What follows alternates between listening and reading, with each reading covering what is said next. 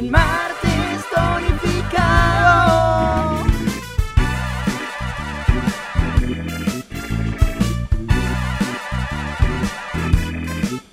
Y esto es martes tonificado.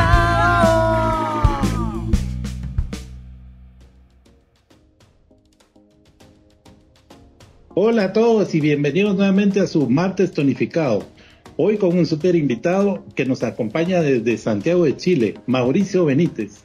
Mauricio es abogado por la Universidad de Chile, magíster en impuestos, máster en Banking and Finance en Boston University, experiencia de más de 15 años en la Big Four Firms, fundador de Fintegram y socio coordinador de SW International en Latam. Mauricio es casado y tiene un hijo, y su pasión está dividida entre el tenis y la música. Bienvenido Mauricio, ¿qué tal? ¿Cómo estás? Hola Tono, amigo mío, muchas gracias. Muy bien, aquí estamos y agradecido de, de la invitación de poder conversar con todos ustedes. Eh, qué bueno, Mauricio. Eh, y tal vez para que comences eh, ayudándonos a explicarnos y entendamos quién es Mauricio Benítez, cuál es su historia. Wow, bueno, eh, a ver, profesionalmente un consultor, me, me defino como alguien que intenta ayudar a, a clientes, personas naturales, jurídicas, de lograr sus sueños, eh, de lograr sus objetivos. Y eso lo he hecho por, por varios, varios años. Eh, y ser atípico, un abogado atípico que se dedica a las finanzas, a los impuestos, a los negocios internacionales, me ha permitido eh, mezclar eh, y integrar estos conocimientos para el al servicio al cliente. Y, y, como tú bien decías, bueno, eh, un viajador, eh, vivido en Estados Unidos, trabajado y estudiado. Eh, en China me tocó abrir oficinas, vivir y trabajar y, y ahora último, los últimos años, eh, fundando algunas compañías, invirtiendo en otras. Eh, me ha tocado viajar, conocer muchos proyectos, muchos clientes, muchos eh, proveer servicios y por el otra parte, la parte personal, efectivamente, eh, eh, y, celebrando el Día del Padre acá en el, el, la semana anterior, eh, también eh, se disfruta la familia. Eh, y una de las cosas que, claro, me trae y me ubica más en Chile es precisamente la familia, de, de, estar más, más cerca de, lo, de, los, de los seres queridos, eh, ya más basado en Chile. Y bueno, y la pandemia que nos ha impedido movilizarnos transfronterizamente, eh, eh, no como en antaño, sino que esporádicamente. Así que, pero eso es un poco lo que, lo que estoy haciendo, lo que soy actualmente. Me llama la atención cuando te definiste como un abogado atípico. Y eso quisiera que, que nos ayudes a, a, comprenderlo, porque generalmente sí tenemos sí. siempre esa figura de un abogado eh, muy tajante, muy enfocado a lo que es la norma eh, sí. y, y, y, y, estar siempre litigando en cierta manera. En cambio, vos te convertiste en una persona que ve más allá, ve la tecnología, ve los negocios y este emprendimiento. ¿Qué hay ahí detrás de esa definición de abogado típico? Sí, no, ahí excelente tono. El, el, eh, claro, cuando yo estaba en la universidad, bueno, hace varios años, un par de, un par de décadas atrás, eh, me pasaba que bueno, y te gusta litigar, te gustan los juicios, te gusta pelear, tener combate en, términos en términos legal y litigiosos, ¿cierto? Y decía, mira, a mí no me atrae mucho, a mí me gusta la contabilidad, me gustan los impuestos.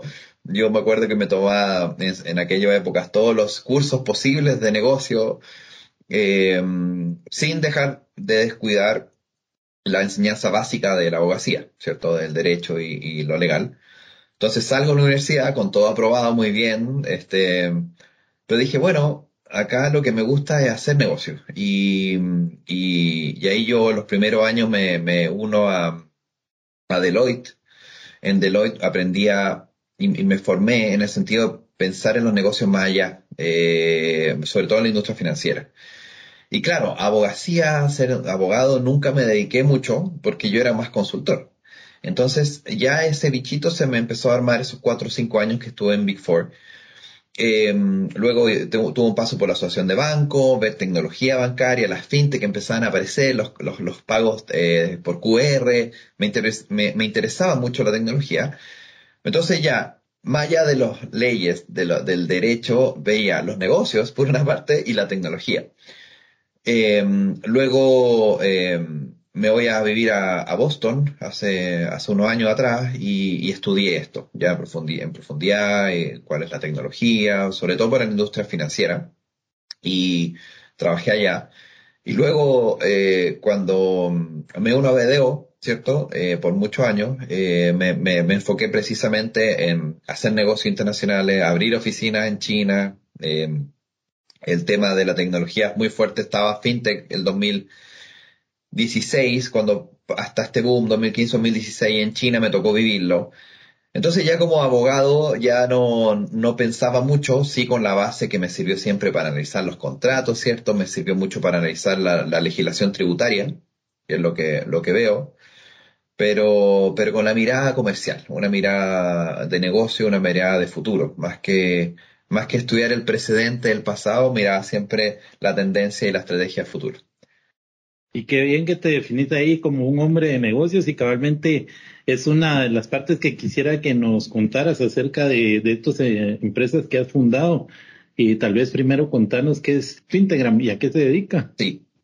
Sí, Fintegram eh, em, fue una de las cosas que, que eh, se, me pasaron por la cabeza en, en la mente cuando vivía en China, dado que validar y certificar compañías era algo que que eh, me daba cuenta que no era exclusivamente para la, la agencia de crediticias que colocan scoring, no solo para los bancos que tasan y, y escorean y rankean a las compañías, sino que allá de otra forma, yo en China lo, lo, pensaba y lo hacía para empresas chinas, conocer a las empresas chinas quién eran, si eran solventes, quiénes son, eh, si tienen juicios pendientes, eh, cómo son sus financials, cómo están en el cumplimiento tributario, esas cosas empecé a, a, certificarla en China.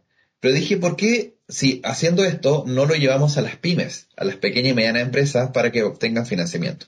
Entonces ese mismo modelo lo llevé a las SMEs, a las más pequeñas y medianas, y dije, bueno, validemos y certifiquemos estas compañías para que puedan acceder a financiamiento. Validándolo siempre con una certificadora, pero a la, a la vez entregándole herramientas de educación financiera. Entonces así nace Fintegram, eh, buscando precisamente la inclusión financiera de muchas compañías que están eh, fuera del, mercado. Y, y, bueno, obviamente yo vengo y estoy siempre relacionado al mundo de la auditoría, de las certificadoras, de las consultoras, que bueno, tiene que ser por un modelo de consultoría, el apoyo a las pymes para que puedan acceder a financiamiento. Y por el otro lado, obviamente, yo ya tengo por mi, mi, mi, pasado y presente bancario, mucha conexión con bancos que están deseosos de prestar, eh, conocer eh, y trabajar con pymes. Entonces, una pyme validada por Fintegram va a poder acceder al menos a unas eh, conversaciones iniciales y luego para ver qué servicios bancarios va a querer. Y así se logra la inclusión financiera. Entonces, eso surge hace unos años, desde caminando por las calles de, China, Beijing y Shanghai, pensando en una, en una solución que permita eh, que las pymes puedan eh, acceder al mercado financiero. Eso fue, esa fue la idea y hoy por hoy se está desarrollando Fintegram de buena manera con una compañía en Estados Unidos, una LLC que nos permite operar por, por toda Latinoamérica y, y la idea es seguir trabajando Fintegram con las consultoras. De hecho, esa es nuestra idea de eh, prestar eh, todos los servicios Fintegram a la, y, externalizarlo a, las consultoras más grandes para que puedan prestar este mismo servicio a sus clientes más pequeños, que son el middle market y, las empresas eh, pequeñitas. La creación de valor a largo plazo es uno de los objetivos principales de toda compañía. Es por ello el control, medición y gestión de las finanzas corporativas del negocio resultan pilares fundamentales para el crecimiento con la ayuda de nuestros expertos. Te apoyamos a superar retos y alcanzar metas, y sobre todo, tomar decisiones que crean valor a tu negocio. Conoce más de BDO en www.bdo.com.gt.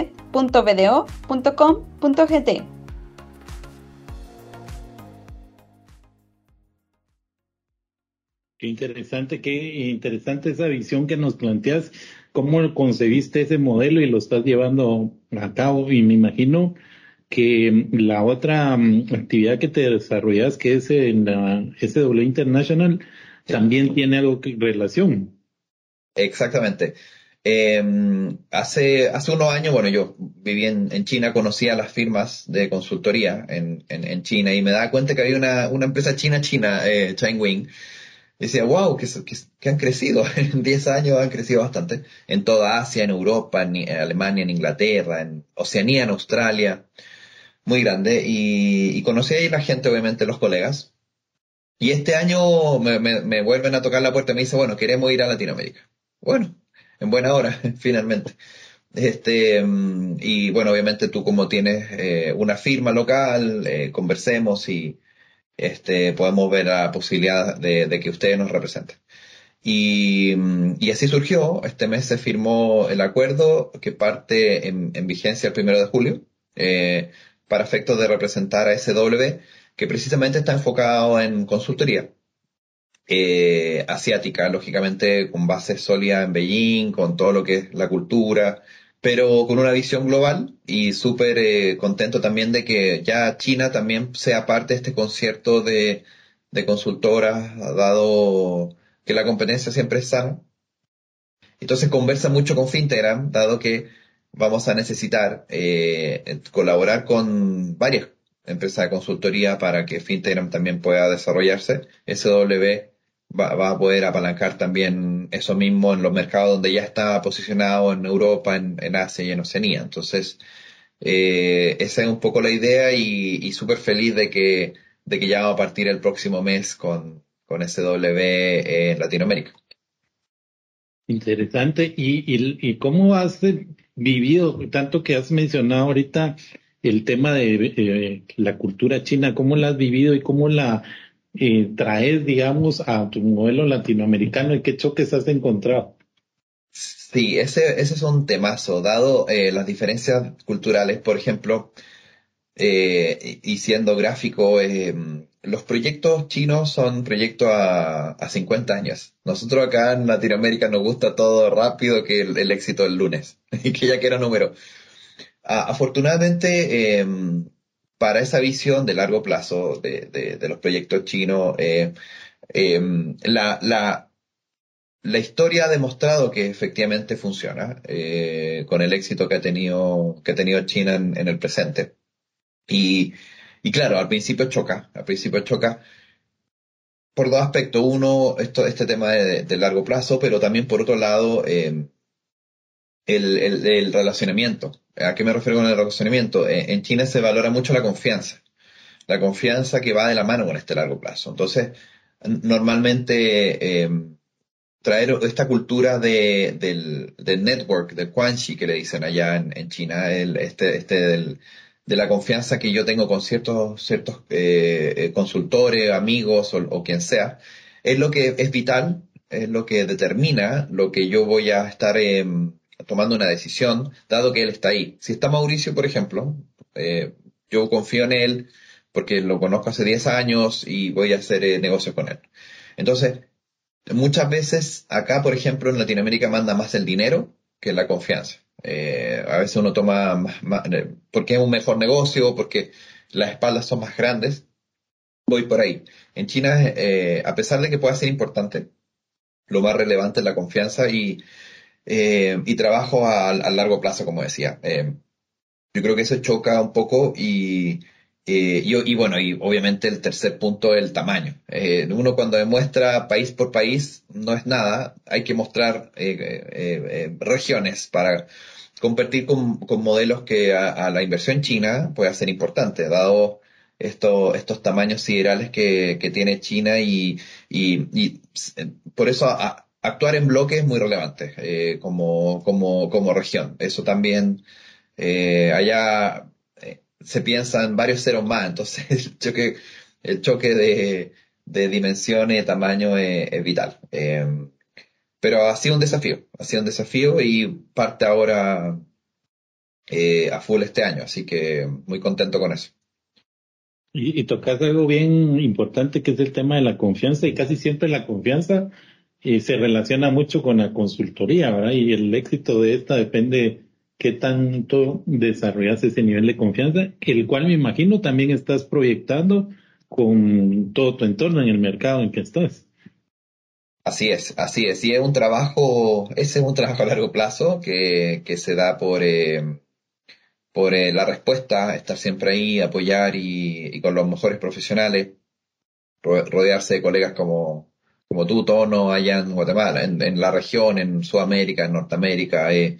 La idea es formar buenos equipos y que eso lo vean, eh, porque mm, eh, lo vital para la consultoría es precisamente te están entregando un apoyo, te están externalizando un servicio que ellos podrían tomar, adoptar ellos mismos, pero, pero la falta de capacidad o capability eh, les hace finalmente externalizarlo y tener un brazo externo como somos nosotros para poder colaborar con ellos. Claro. Y, y sos una persona que le, que le gusta mucho las relaciones, ¿verdad, Mauricio? y, y, te definís como una persona que crea puentes en el mundo, ejecuta proyectos de escala global y para la inclusión de pequeños y medianos comerciantes en toda esta actividad de, de intercambio comercial, ¿verdad? Contanos un poquito la relación de esto, ¿por qué crees que es tan importante la, la creación de las relaciones? Sí, a, a, bueno, como, como comentaba, en 2015 fui a China a abrir a la oficina de, de BDO en Shanghai de Latinoamérica, ¿cierto? Eh, y, y, ya me di cuenta que al trabajar de esa manera daba posibilidad de, prosperidad, de trabajo, de apoyo a muchas personas, porque obviamente juntas eh, polos totalmente opuestos, lejanos, eh, 12 horas de diferencia, 20.000 kilómetros de distancia, culturas diametralmente distintas, eh, que se podía. Tres, cuatro años lo viví. Luego con Fintegram lo que normalmente hacemos es juntar realidades muy diferentes a una pyme que muchas veces está muy lejana al mercado financiero tradicional como la banca y la mutuaria y, demás instituciones. Entonces también se crean puentes ahí en, el aspecto ya financiero propiamente tal. Hay un, hay un gap enorme entre un, una pequeña empresa que no conoce los términos bancarios y el banco o institución financiera que le lo presiona para responder y ahí no, ahí falta un puente. Entonces también me di cuenta de que había que estar eh, colaborando en ambas, en ambos polos y Fintegram nace con eso. Entonces me doy cuenta que al final, al final eh, cuando levantamos estos puentes hacemos que la información fluya de mejor manera, que los negocios se puedan cerrar y finalmente haya un win-win por ambas partes. Entonces, eh, por eso digo, claro, hay que crear esos puentes, si no, no vamos a cruzar ese río. Y eso me imagino que también es algo que te caracteriza ya en algo más personal, tu forma de ser, digamos, en tu relación social, en tu entorno. Sí, sí, la verdad que sí. Eh, desde, pequeño, eh, es, bueno, esas habilidades blandas nos, pueden desarrollarse, uno nace, eso siempre no sabe, o sea, eh, creo que sí, se, se, han desarrollado en el tiempo. También hay que ponerse en los zapatos del otro, porque muchas veces uno cuando quiere algo eh, se cega y no se pone en una negociación o en, cualquier cosa, en una conversación incluso, que dónde quiere ir eh, el, el, que está adelante y muchas veces uno impone. Y al imponer hay fricciones. Entonces, eh, en varias ocasiones, en, en, o en unas conversaciones, negociaciones, uno tiene que colocarse en los zapatos del otro y, y decir, bueno, ok, queremos llegar a puerto los dos, veamos los vasos comunicantes. Si uno ve el vaso medio eh, vacío y todas las fricciones que puedan generarse, difícil vamos a llegar un, a puerto. Entonces sí puede ser algo más, una habilidad personal eh, que, que, añadido a la experiencia pueda generar eh, posibilidades. Y, y sí, sí es verdad, es verdad, tal vez, tal vez ayuda mucho. Sí, hay otra parte eh, de tu actividad que, y que se define como un ángel de inversión. Es algo que algunas veces lo hemos escuchado en los negocios, pero eh, tal vez no tenemos clara la magnitud de lo que esto significa, el sí. beneficio que, que conlleva que haya alguien como, como vos en esta parte. Explicarnos qué significa esto. Sí, eso es un, es un tema que, partió hace dos, tres años. Eh, siempre yo vi startups que necesitaban mucha ayuda. Startups que necesitaban ayuda técnica y ayuda monetaria, capital y, conocimiento. Yo partí con el conocimiento. Partí ayudándole, asociándome a startups como, como un consultor, como un mentor. En el, en el área de startup hablan de mentoría. Entonces los consultores normalmente somos también mentores de empresas pequeñitas, startups que tienen bastante potencial y que normalmente se apalancan en la tecnología. Normalmente tienen un rasgo de tecnología. Entonces ahí mentoreé un tiempo y hace dos, tres años dije, bueno, ya hay un par de ahorros, eh, podemos ayudar también en la parte económica. Y ahí de las startups que iba viendo, empecé a invertir. Y unas pequeñas cantidades de dinero, pero que para la startup es muy relevante, sobre todo para sobrevivir. Siempre hablamos del Valle de la Muerte. El Valle de la Muerte para startup es, si no lo pasas, muere la startup y falleces todos sus sueños. Entonces, normalmente si tú aportas en ese minuto crucial, el inversionista ángel es como que viene un ángel, literalmente, y ayuda a que pueda salvarse de ese valle de la muerte. Entonces, eh, partí ayudando hace un par de años y hoy ya me asocié formalmente a una red internacional que es Core Angels Pacific. Core Angels Pacific es la parte latinoamericana de Core Angels Europa, eh, Atlantic y Europa que nace en Portugal, con oficinas también en España, que ya institucionalmente son ángeles. Ya es un fondo de inversión. Entonces eso también me facilita que no tenga que estar mm, eh, o, dedicar mucho tiempo a, esta actividad, dado todas las demás actividades que te he mencionado, eh, es más institucionalizado. Y con eso me permite consolidar las inversiones en, por medio de este vehículo en aquellas startups con, con, con, posibilidad de crecimiento. Startups como biotech, biotecnología, eh, proptech de, inmobiliaria, fintech de financiera, agrotech de agroindustria, eh, todo lo que tenga alguna eh, rasgo tecnológico, pero con mucho potencial. Eso es lo que se está invirtiendo con sumas no, no muy abultadas, pero ya si nos sumamos los ángeles, este, podemos tener una participación importante en una, en una startup con potencial. Eso, eso ya partió hace mm, un año. Ya me asocié a esta, red internacional y ya por medio de, CAP, de Core Pacific, eh, efectuó esta, estas actividades de inversionista ángel que, bien comentabas tú. Y, hay dos, dos cosas que me, me da curiosidad de lo que comentas. La primera es cuando vos haces esa, esa inversión, digamos, en la empresa, lo vas a hacer por un periodo determinado y, te quedas a cambio ahí de, de utilidades, dividendos, intereses. ¿Cómo, ¿Cómo funciona esa mecánica? Sí, ahí es excelente punto que yo también me lo preguntaba en su minuto. Eh, acá estas inversiones al menos tienes que estar cinco años. O sea, eh, cuando un proyecto pasa los cinco años, tres mínimo, pero normalmente son cinco años. Los primeros años no vas a ver nada, no vas a ver utilidad, dividendo, por ejemplo, em, yo ya tengo una startup que, que, casi cofundé, soy Ángel, pero estuve muy en el inicio, entonces me, considero cofundador, que es una, es un chatbot de inteligencia artificial, que lo que hace efectivamente es prestar servicios para, para página web y WhatsApp para que las compañías puedan interactuar con sus clientes y funciona muy bien, Databot. Y ahí, eh, recién este tercer año, ya hay números azules, eh, un MMR mensual eh, azul, donde se ya, ya queda...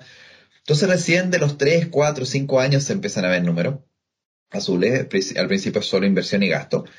Pero en la proyección es a largo plazo. si estamos pensando de un mediano a largo plazo de 3, 5 años, recién ahí uno toma la decisión, dice ya, ¿qué quiero hacer? ¿Un exit o me quedo? ¿Capitalizo? Em, ahí ya dependerá del proyecto, de lo que uno quiera hacer. Si, hace un exit, eh, hay que buscar el comprador eh, o un fondo de inversión más grande que lo compre. Em, o quedarse, quedarse hasta rondas. Lo que se hablan son eh, rondas serie A, serie B, ¿cierto? La ronda bridge. La ronda Bridge o Pre-Seed son las pequeñitas de estos fondos de inversión que invierten 500 mil dólares a un millón de dólares, dos millones de dólares para crecimiento y después viene la serie A, serie B, serie C, que estamos hablando 5, 10, 50 millones de dólares. Esas son las, rondas siguientes. Eh, normalmente Los Ángeles se quedan al principio, a la ronda puente, eh, y luego hasta la serie A. Eh, eso es en promedio. Hay algunos que se quedan como fundadores, otros que salen. Dependerá si, si uno está al día a día con, con los proyectos, pero es, es un mundo muy interesante el venture, ¿cierto? Este, este capital semilla, esto, estos venture capital.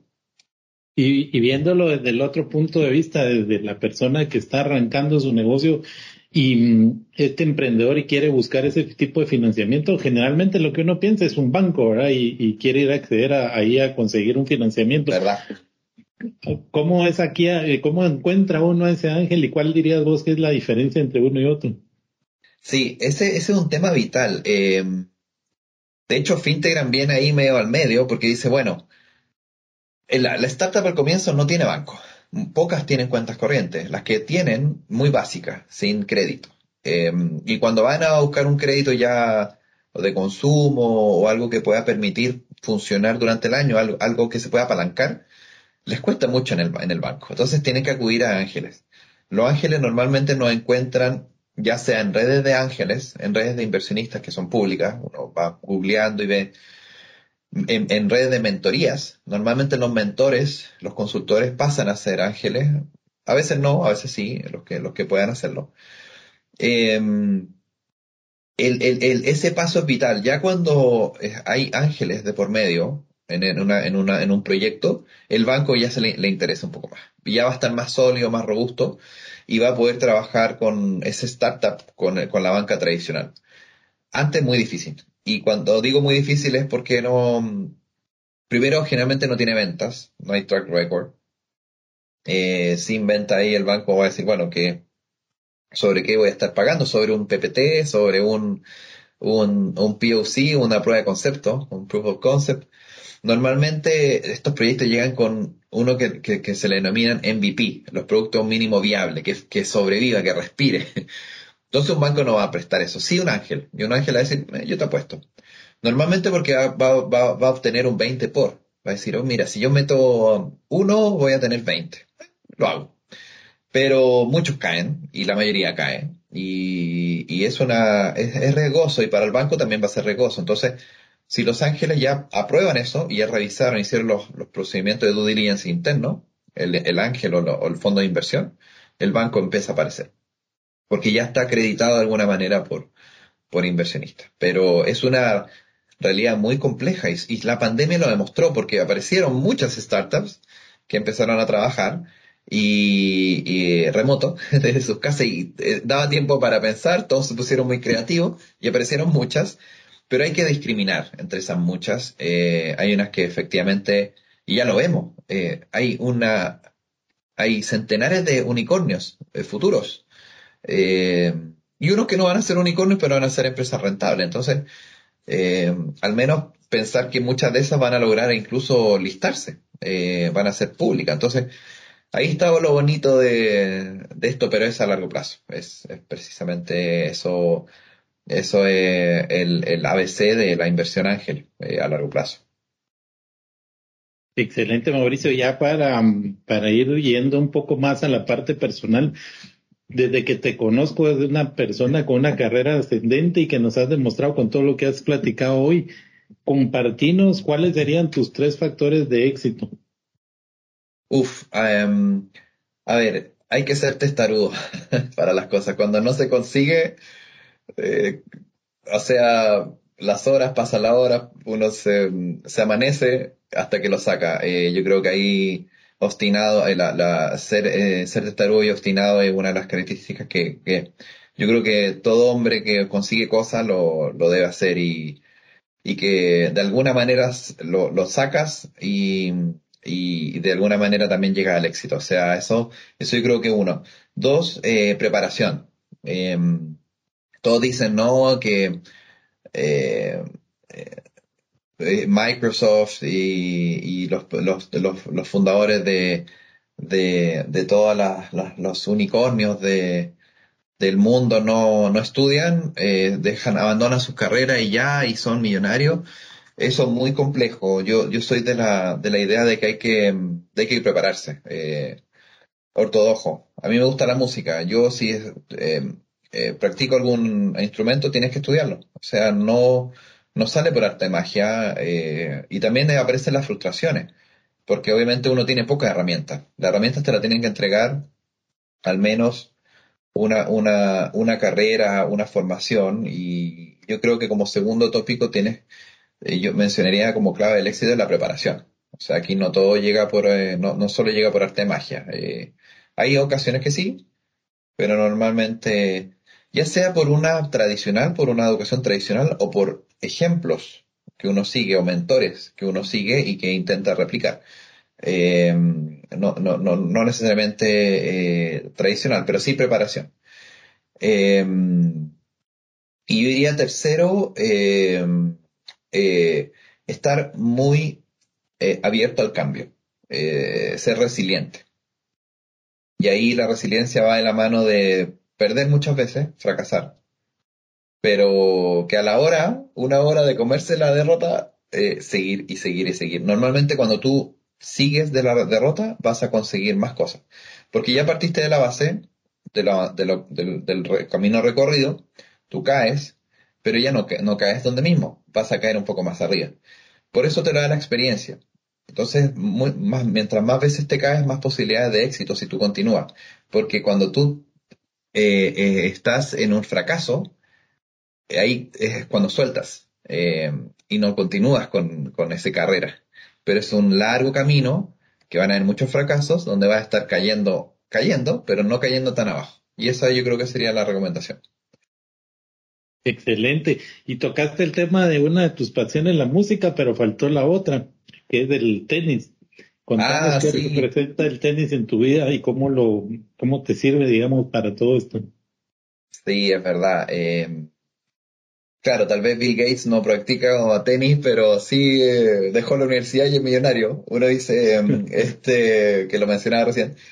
A mí en particular, sí, el deporte, bueno, yo como mucho y soy ansioso. Entonces, el deporte siempre me ha ayudado a, liberar esa energía. Eh, normalmente uno, la ansiedad, o te lleva al mal camino o al buen camino. Eh, canalizarlo por medio del deporte me ha servido.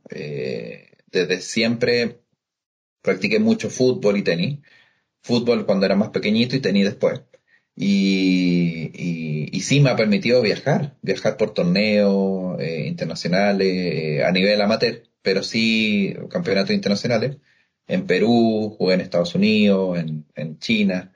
Y, y, me ha permitido conocer mucha gente, mantenerse saludable y, y, liberar esas tensiones. Eh, afortunadamente me ha acompañado libre de lesiones, así que me ha permitido eh, practicarlo sin ningún problema y, yo lo llamo a todos a buscar un deporte. Hay muchos que corren, hay muchos que mm, suben cerros, los que los países donde hay cerritos, no en todos, eh, eh, hacer algo, una actividad, porque finalmente el cuerpo se comunica mucho con la mente y somatiza muchas las cosas que pueda estar pasando tu carrera profesional, personal.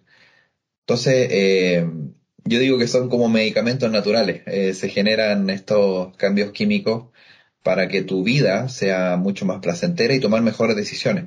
Normalmente yo estoy mucho más calmo, eh, estoy más reflexivo, pienso en estrategias más definidas cuando estoy muerto físicamente, pero la cabeza me funciona bien. Eh, eh, eh, yo creo que es una muy buena recomendación que practiquen, busquen algo.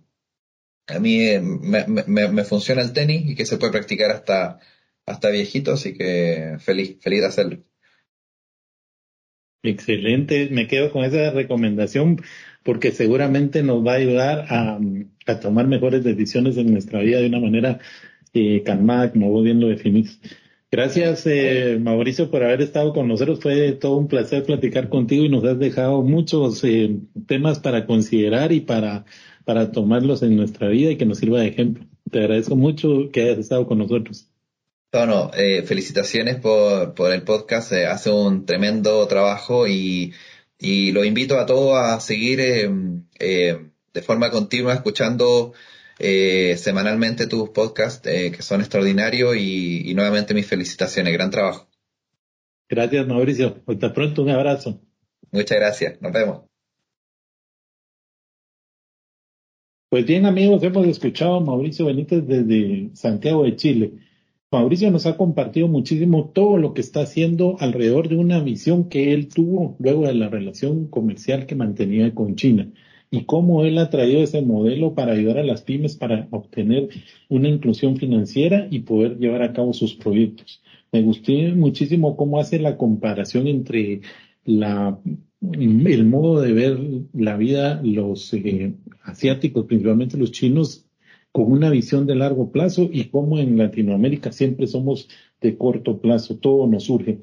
Por el contrario, eh, también me gustó el tema de que al imponer hay fricción y que entonces él recomienda cómo debemos de ponernos en los zapatos de otros para que haya empatía y siempre poder manejar las, las cosas de una mejor manera.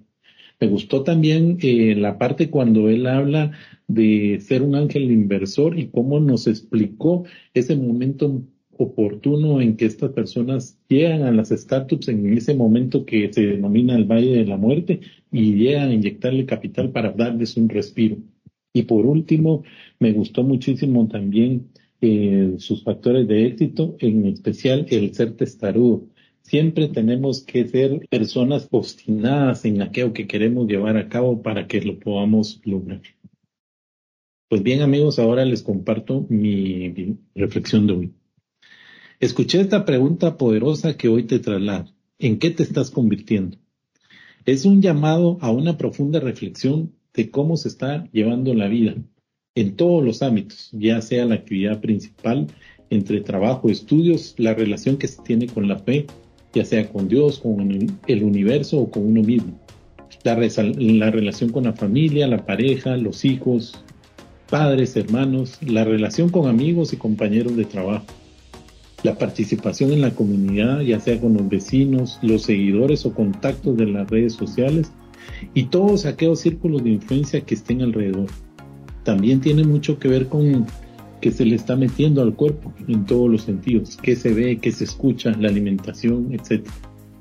Además, hay que tomar en cuenta el factor social. Estudios realizados demuestran que las personas cambian su esfuerzo de acuerdo con el entorno en que se desarrollan inconscientemente se aprende o se imitan nuevos hábitos. Entonces, a partir de esa primera retrospectiva que se ha, lo que sigue tiene que ver con lo que se está planeando hacer con la vida. ¿Qué vida es la que se quiere y qué vida se espera para los próximos días o años? Esto dependiendo de tu visión personal y sobre todo si lo que hoy estás haciendo está contribuyendo a lo que deseas alcanzar en tu vida, de acuerdo con ese propósito que te has propuesto.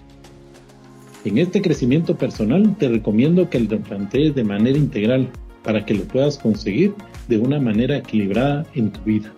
Y te recomiendo, revisa qué piensas, qué ves, qué escuchas y quiénes te rodean. Gracias amigos por compartir con nosotros nuevamente en un martes tonificado. Como siempre los esperamos eh, cada semana y los invitamos a que puedan compartir con alguien que crean ustedes que puede ser de su beneficio escuchar estos podcasts. Gracias y hasta pronto. Te mando un abrazo.